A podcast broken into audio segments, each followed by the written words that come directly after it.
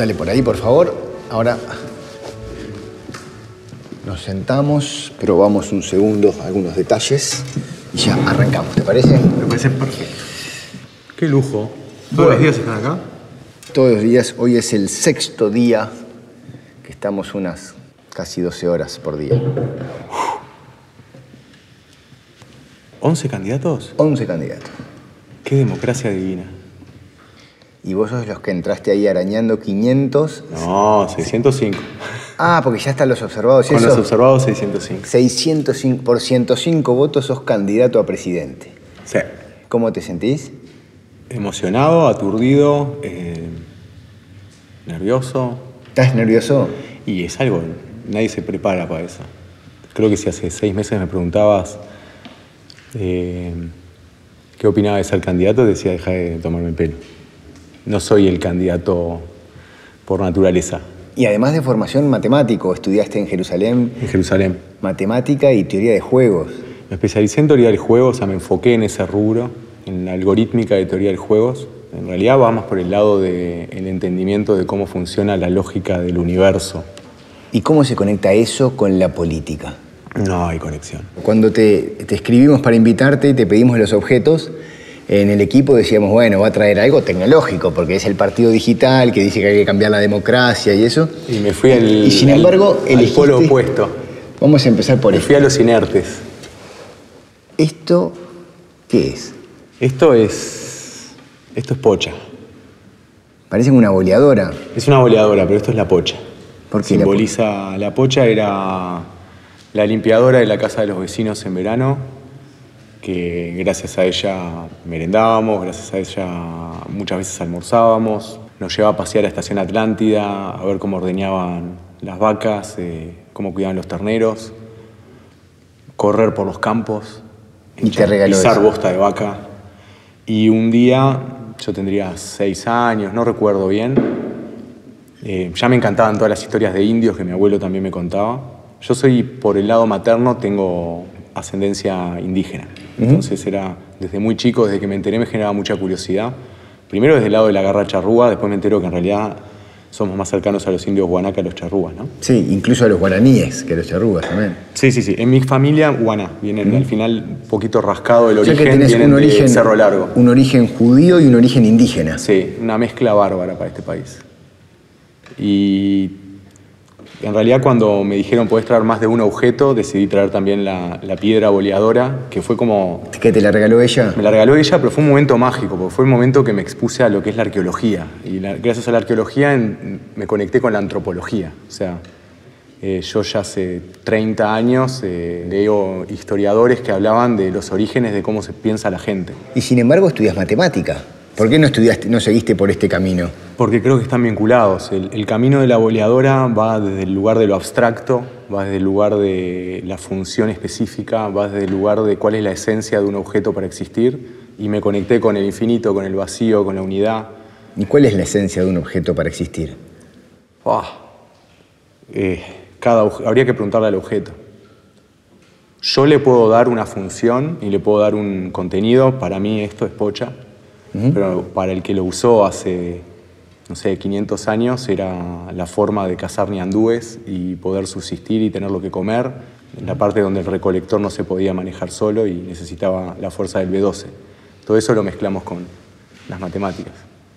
¿Y este segundo, Daniel? Este ya es más místico, por llamarlo de alguna manera. Es la cuarta piedra que tengo, turquesa. Yo fui criado con un abuelastro, genio, que me enseñó a amar el mar y me enseñó a observar todo. Y si bien no era para nada místico, a entender que somos energía y depende de la energía que nosotros demos al universo, qué es lo que logramos darle a la gente, a todos los que están tocándonos o, o en contacto con nosotros. Son como piedras del contagio. Y esta me la regalaron después de que la piedra anterior yo se la dejé al hijo de un amigo con cáncer. Y la verdad son lágrimas de emoción porque el niño salió re bien y cuando le pedí que, al padre que me devuelva la piedra para que vuelva a su circuito, Eh, ya era tres años después de que salió el cáncer, el, el niño se rehusó a, a separarse de la piedra. ¿Por qué? ¿Qué es lo que da esa energía que tiene la piedra? De nuevo, es el poder que vos le quieras dar. No, no es que lo tenga realmente, sino. Yo sé, ese niño estaba con cáncer, conectado, entubado, todo con los la boca seca. Tenía tres años el chiquilín y viene el tío Dani y le da la piedra con que él siempre jugaba, siempre la tenía puesta acá. Y ta, se la terminó quedando. Y el soltar una piedra que había estado conmigo 10 años fue también todo un, todo un desafío de la, del entender que tenía que seguir su ciclo, ¿no? El despojarse. El despojarse, el desapego, ¿no? que es algo que aprendemos todos los días. Ahora, Daniel, ¿me contás esto? Esta dimensión espiritual que tenés, además un matemático, o sea, el espiritualismo, la, la abstracción. ¿Y qué haces en política? Eh, confío en que abrimos los ojos todas las mañanas para cambiar el mundo, o por lo menos para eso yo abro los ojos. Yo dono el 30% de mi tiempo a proyectos que, de mi tiempo talento, a proyectos que creo que tienen un impacto bueno en la sociedad. No necesariamente yo los haría, pero comparto con quien los hace que pueden ir para adelante. Y sea dentro- un zapatero, sea una persona que se dedica a armar una revista para enseñar menstruación a jóvenes y niñas, eh, la que me regaló esta piedra, sea armar un partido desde la nada a un pibe de 22 años. Justin. Justin, con Pia Alonso, con un par de personas más que se fueron juntando. O sea, vos empezás de alguna manera siendo Un eh, técnico en innovación técnico en que- innovación que asesorás a unos jóvenes que quieren fundar un partido digital. Ayudo más que asesoro, ayudo a que engranen las, los engranajes, que se aceite todo como se deba y funque, que funcione. ¿Funcionó? ¿Y cómo saltás a ser candidato de ese partido? Al principio No vos- estaba ni en los planes, la verdad, si me lo preguntás, yo hace un año y medio ya sabíamos que necesitabas a alguien que sea mayor de 35 años como candidato a presidente y a esa pregunta en ese momento no valía la pena ni tratar de contestarla, teníamos que llegar a más de 1.300 firmas en la Corte Electoral, teníamos que armar una carta orgánica, teníamos que fundar el partido, eran, había un montón de hitos antes de quién va a ser el candidato a presidente. Es más, eh, no sabíamos siquiera si era obligatorio que haya un candidato a presidente. O sea, vos podés hacer una lista de diputados si alcanza. Si nosotros queremos sacar un diputado, o sea, siendo realista y pragmático matemático, no sé si llego al balotaje. Pero me gustaría no, mucho no, empezar no. a impactar con un diputado. Siendo pragmático y matemático, no vas a llegar al balotaje. Pero está el espiritual atrás también. Ah, pero no, sa- sabés que de acá a octubre no te da el tiempo casi físico de llegar a un caudal de votos que te permita. O sea, ¿cuál es el objetivo que se plantea el partido digital en las próximas elecciones? El objetivo en estas elecciones, en las próximas y en las que vengan en el, en el 2025, en el 2030, 2035 y más adelante, es ser la voz cantante del pueblo de todos los días. O sea, formular propuestas entre todos y nosotros defenderlas en el Parlamento. Para eso nos alcanza con un diputado de sobra. Nos da sobrado. Ahora, Y me decías que eras el candidato. Vale la pena ser optimistas y quizás podemos llegar también a un senador. Y si pasa una cosa que es utópica, pero en las matemáticas la utopía también entra, ¿sí? Es asintótica pero entra. eh, podemos llegar a tener un candidato que llegue a algo. No es lo que nos, en lo que nos estresamos en este momento. Nuestro objetivo ahora es poner un diputado para poder mostrar realmente que se puede hacer política de otra manera y sacarle un poquito el polvo a la democracia como la conocemos. ¿Tú sos candidato también a diputado? Sí, pero no voy a ser ni, ni el primero, ni el segundo, ni el tercero en la lista. Las fórmulas son tú y, y Diego Ruete como candidato a vice, y primero diputado, y, Justin primer- Gracide, y primero senador. Pía Alonso. Ok. Porque dentro de los fundadores, fundadores, ninguno llegaba a la edad que pide la Constitución para ser candidato y ahí te invitan a, a vos. Había, yo, yo estaba entre los fundadores fundadores, habían un par más que llegaban a más de 35, por razones específicas de cada uno me ofrecieron el directorio en aquel entonces, ahora hay un directorio nuevo que se decidió, una mesa ejecutiva que se decidió según las internas, pero el directorio anterior me pidió que sea candidato y la verdad les dije vayan y consigan a otro. ¿Por qué? Porque... Te daba miedo. No, no, la verdad que no era por miedo. La verdad que yo soy una persona que, si bien dono mi tiempo talento, eh, me gusta estar perfil bajo y estar por atrás. No me gusta hacer la... Si bien soy histriónico y no tengo problema en, en dar una charla o mantener contagiado un grupo de 20, 30 personas o 100 personas por el rubro de la innovación al que me dedico, en esto a mí me gustaba más estar haciendo, ayudando a que las cosas sean posibles y quizás por una realidad moral no tuve tuve que aceptar eh, que me vengan por segunda vez y me digan, Dani, queremos que seas vos. Y hablé con mi compañera y... Bueno, ustedes tienen dos hijos. Tenemos dos hijos, Chicos. uno de un año y medio, el otro cumplió seis ayer. Eh, Niños, eh, es una edad muy demandante también. de la- ultra demandante y yo eh, no solo que quiero, sino que me exijo a mí mismo ser un padre presente, es lo que me faltó a mí cuando era chico, entonces es parte de corregir los círculos de la vida, entra por el aprender de lo que me pasó a mí y tratar de hacer las cosas un poco diferente, sin enojos y sin reproches a cómo se hizo hace 40 años conmigo, ¿no? Ok, pero todo lo que me decís lleva a que ibas a decir que no la segunda vez. Lo hablaste con tu compañera, le dijiste me vuelven a ofrecer la presidencia del partido digital Les dije vuelvan en un mes y no encontraron a otro. y volvieron por tercera Volvió vez. Justin y me dice, no me vas a convencer de que no seas vos. Y yo ya tenía el ok de mi compañera. Eh, tenía el ok, pero no tenía, yo no le había dicho, ta, eh, agarré viaje, y de pronto se entera que agarré viaje porque me olvidé decirle, ta, así que fue un... Un problema ahí. Ya, por suerte ya tenía el ok. Ujú. Y cuando decidís eso, decidís que te tenés que formar como político, o sea, ya tenés tu formación matemática, tenés tu búsqueda espiritual, decís, bueno, tengo que leer de filosofía política, voy a empezar a mirar videos de qué hacen los políticos, cómo hablan, o cuál fue tu estrategia, cuál es tu estrategia. Eh, quizás porque soy apolítico y vengo muy contagiado a lo largo, a lo largo de los años de- por otras cosas, yo ya sabía cómo hacen política. También por haber vivido en un país parlamentario como es Israel, vi cómo es la política. ¿Cómo es la política? Eh, la política que yo no quiero es una política de negociaciones. Creo que nosotros negociamos, negociamos y negociamos, o nuestros representantes negocian demasiado y al negociar demasiado dejan de, eh, de conseguir las mejores leyes para el país. ¿Y cuál es la alternativa a, a? Participación total. Que todos participemos, que todos enriquezcamos las propuestas, los diagnósticos, lo que hay que hacer. Eso de acuerdo, pero también si todos tuviésemos tiempo, en el tiempo de vida de uno, justamente elijo a los representantes para que resuelvan, para que vean qué hay que hacer con los impuestos, con las leyes. Quizás en alguna puedo opinar, pero yo, yo no voy a estar todo el tiempo participando del gobierno porque para eso elijo representantes. Fantástico. Yo tampoco necesito que vos estés participando todo el tiempo y no lo quiero para vos, sería muy estresante. Pero hay temas que te involucran y te interesan eh, como padre, como vecino, como persona que se siente Sí, como ciudadano. como persona que va a una mutualista y se encuentra Seguro. con injusticias, como persona que ve pobreza en la calle y hay algunas que te disparan el bichito adentro que querés participar y tenés lo que, lo que, lo que compartir. ¿Y crees que hoy no existen los mecanismos, hoy con cómo está, para que esa participación se lleve adelante?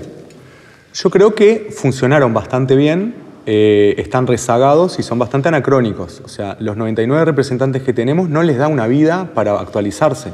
La verdad que cada año se, multiplica por dos, por lo menos, el conocimiento que hay en todo el planeta. O sea, no, si antes te alcanzaba con leer sobre cómo se hace política, o real politics, hoy, ¿qué es hacer política?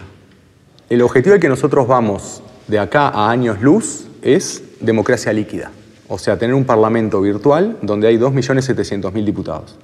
Cada uno de nosotros por el, con acceso a Internet. Con acceso a Internet o otros medios que todavía no han sido eh, inventados. O sea, el tema de la conectividad puede ser un desafío a mejorar. eh, con credencial, siendo ciudadano realmente uruguayo, eh, con nombre completo, votes la ley.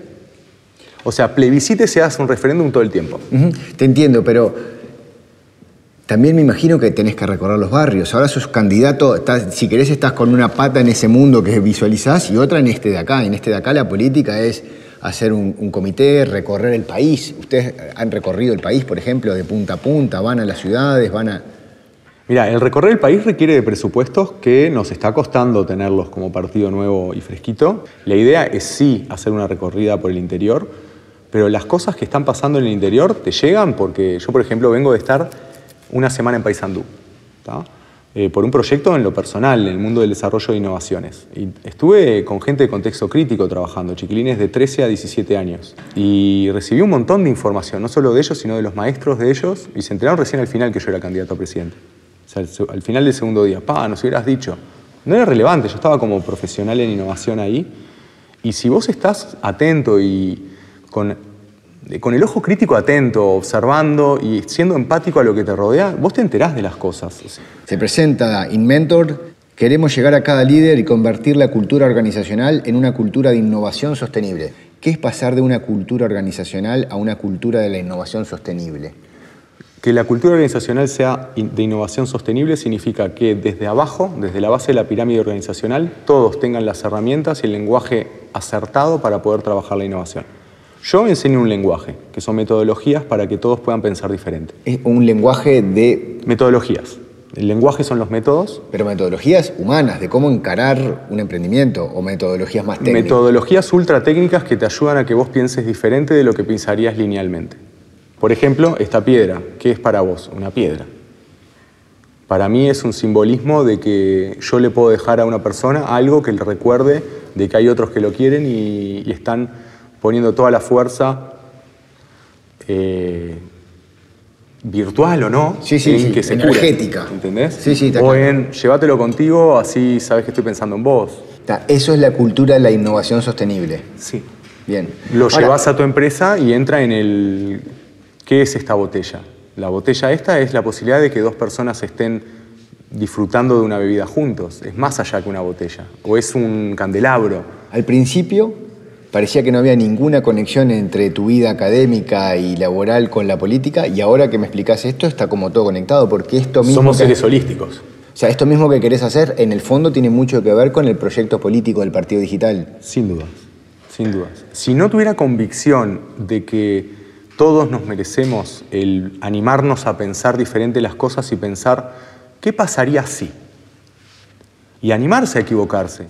Daniel, eh, cuando preparábamos el encuentro contigo, dijimos, está, partido digital, esto de cambiar la política, de actualizarla, el Parlamento y todo, va a ser un manejo de redes, esto impresionante. Y nos pasó una cosa curiosa, hicimos un estudio de todas tus redes y de una parte, efectivamente sos el primero de todos los candidatos en tener redes.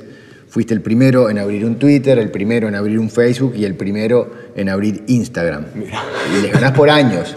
Sin embargo... Eh, Debo ser el que menos seguidores tiene. No el que menos, pero te han pasado todos. O sea, fuiste el pionero, pero después los abrieron todos más tarde, incluso este, cinco, seis, siete, ocho años más tarde, y enseguida te pasaron. Es como que parece que no, no hay una estrategia de redes, ni tuya como candidato, ni del partido como partido, de usar las redes para captar votantes.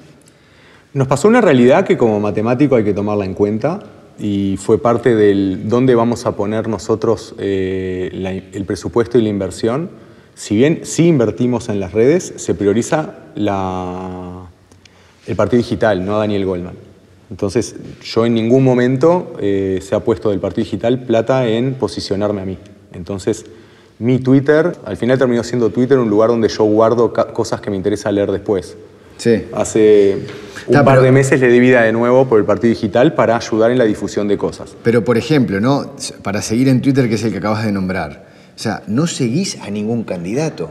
Ojo, igual no lo sigo porque honestamente eh, me entero de lo que dicen ellos por leer los diarios, otras redes, y el Twitter no es mi herramienta favorita, si vamos al caso. Mi herramienta favorita es LinkedIn, y ahí ellos no están. LinkedIn. Sí, acá están tus números. Este, hay eh, alrededor de 2.000 amigos en Facebook, eh, cercano a los 800 en Instagram y 1.300 eh, y largos, ya estarás en los 1.400 en, en Twitter. Es poco, sí, y sin mucha interacción tampoco. No soy un tipo de las redes. Claro, eso. el candidato del Partido Digital no es un tipo de las redes. Es que el Partido Digital no intenta ser una red. ¿Y qué intenta hacer? El Partido Digital intenta decir, tenemos un montón de nuevas tecnologías y herramientas que favorecen la posibilidad de que vos, en vez de interactuar una vez cada cinco años, interactúes cuando vos tenés ganas o sentís necesario. Y para eso las redes son importantes. Eh, tenemos una red nueva que se llama mivoz.uy que no intenta ser una red social. Es más, un poco por gusto tratamos de alejarnos del concepto de red social porque queremos darle la formalidad de que las personas estén expuestas con su credencial, con su nombre completo y que el troleo sea multado o, castigado de alguna manera. Bien, ahora mi voz.uy sería la, la red que proponen ustedes sería para intercambiar ideas. Sería la plataforma sobre la cual todos los uruguayos, no importa qué partido político sigan, o estén afiliados. Solo con credencial. Teniendo una credencial, entras, es tu, tu manera, digamos, de, eh, de, crear tu cuenta en mivoz.uy. Sí.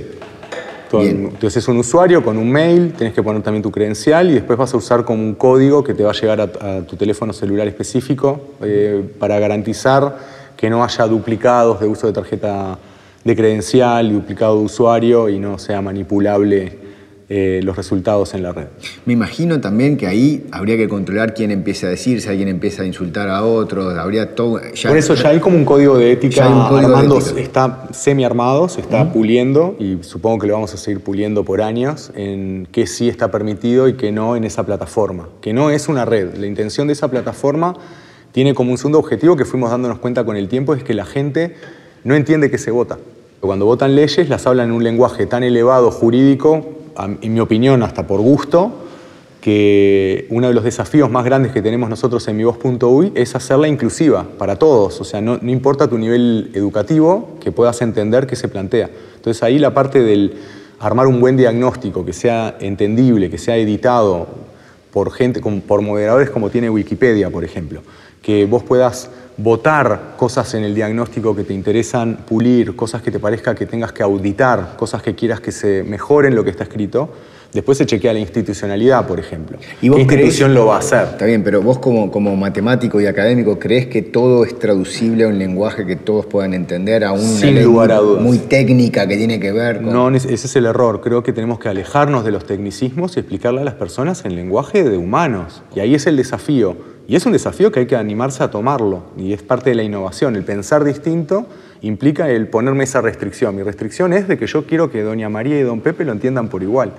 Si don Pepe tiene un máster y doña María un doctorado, y después viene don Julio, don Julio no terminó la escuela, y existen muchos don Julio que no terminaron la escuela. Y tienen que entender qué es lo que van a, no solo lo que van a votar, lo que pueden enriquecer ellos, porque don Julio vive en un barrio donde le pasan cosas y tiene lo que, lo que decir. Lo que se llama empoderarlo. Exactamente. O sea, empoderar al ciudadano y te parece que lo digital es la mejor herramienta que hoy tenemos para eso. La más accesible para que vos, desde donde estés, eh, puedas lograrlo. O sea, es una, la tecnología como sí pasa a ser una herramienta que te facilita el acceso. Ese es el objetivo. Quizás el nombre partido digital eh, nos lleva mucho a que la gente crea que somos radicales para el lado de que todo sea digital. No, eh, nuestras vidas van a seguir siendo analógicas. Y ideológicamente, ¿cómo es el partido digital? Porque todo esto que vos decís puede servir para todos. Decir que el sistema capitalista está bien o decir que el sistema capitalista es lo que nos está llevando a la perdición. O decir que el sistema capitalista es un mal necesario y es lo menos malo que conocemos o lo que quieras. ¿Es esa la postura ideológica? No, la postura ideológica que tiene el Partido Digital es de que con participación total vamos a llegar, en mi opinión como eh, amante de la lógica matemática, vamos a llegar a que no somos ni socialistas ni capitalistas y vamos a tener un sistema de economía uruguayo. Propio. Charruismo. ¿Sí? O llamalo como quieras, lo inventamos entre todos, con Don Pepe. Pero que sea un sistema que nos favorece a nosotros uruguayos. El Uruguay es un país ganadero, tenemos 10 vacas por persona. ¿Nos tenemos que definir por lingotes de oro? ¿Qué sentido tiene? No tiene sentido. Ahora, ¿tiene sentido que hablemos de socialismo o de marxismo cuando tenemos 250.000 personas en Montevideo viviendo en Casa de Lata? Tampoco tiene sentido. Entonces, por los dos lados hay cosas que hay muchísimo para mejorar. Entonces, creo que la, charla correcta debería ser, no como político, sino como ciudadano, hablar no de soy de derecha, soy de izquierda, soy capitalista o soy socialista, sino ¿para dónde vamos como Uruguay? ¿Para dónde queremos ir? Yo creo que tenemos que sacarle mucho el IVA a los políticos. Eh, tenemos que dejar de coronar reyes y empezar a coronar gente que, ni siquiera coronar, a empujar gente que lidere a un mejor Uruguay sin importar realmente él como persona. O sea, es re difícil siendo candidato a presidente mantener tu humildad, sin dudas, es un trabajo de día a día, de minuto a minuto, y ahí es donde entra eh, un bichito que lo tengo siempre haciéndome ruido, que es, eh, si bien eh, no soy anarquista, porque si no, no estaría haciendo política, me siento muy atraído por el mundo del anarquismo, creo que las comunidades tienden a equilibrarse y sé totalmente que someterse al poder degrada y ejercer el poder corrompe. Yo lo he vivido. Ah, ¿Y estás en esta carrera? Sí, porque creo y confío, soy soñador, que hay que cambiar las cosas. Y las cosas se cambian desde adentro, pero la intención es buena, la intención es generar que como uruguayos pensemos distinto. Y al ser mayor de 35 años estoy haciendo viable que el partido digital sea una de las propuestas a octubre. Gracias, Daniel. El placer todo mío, muchas gracias.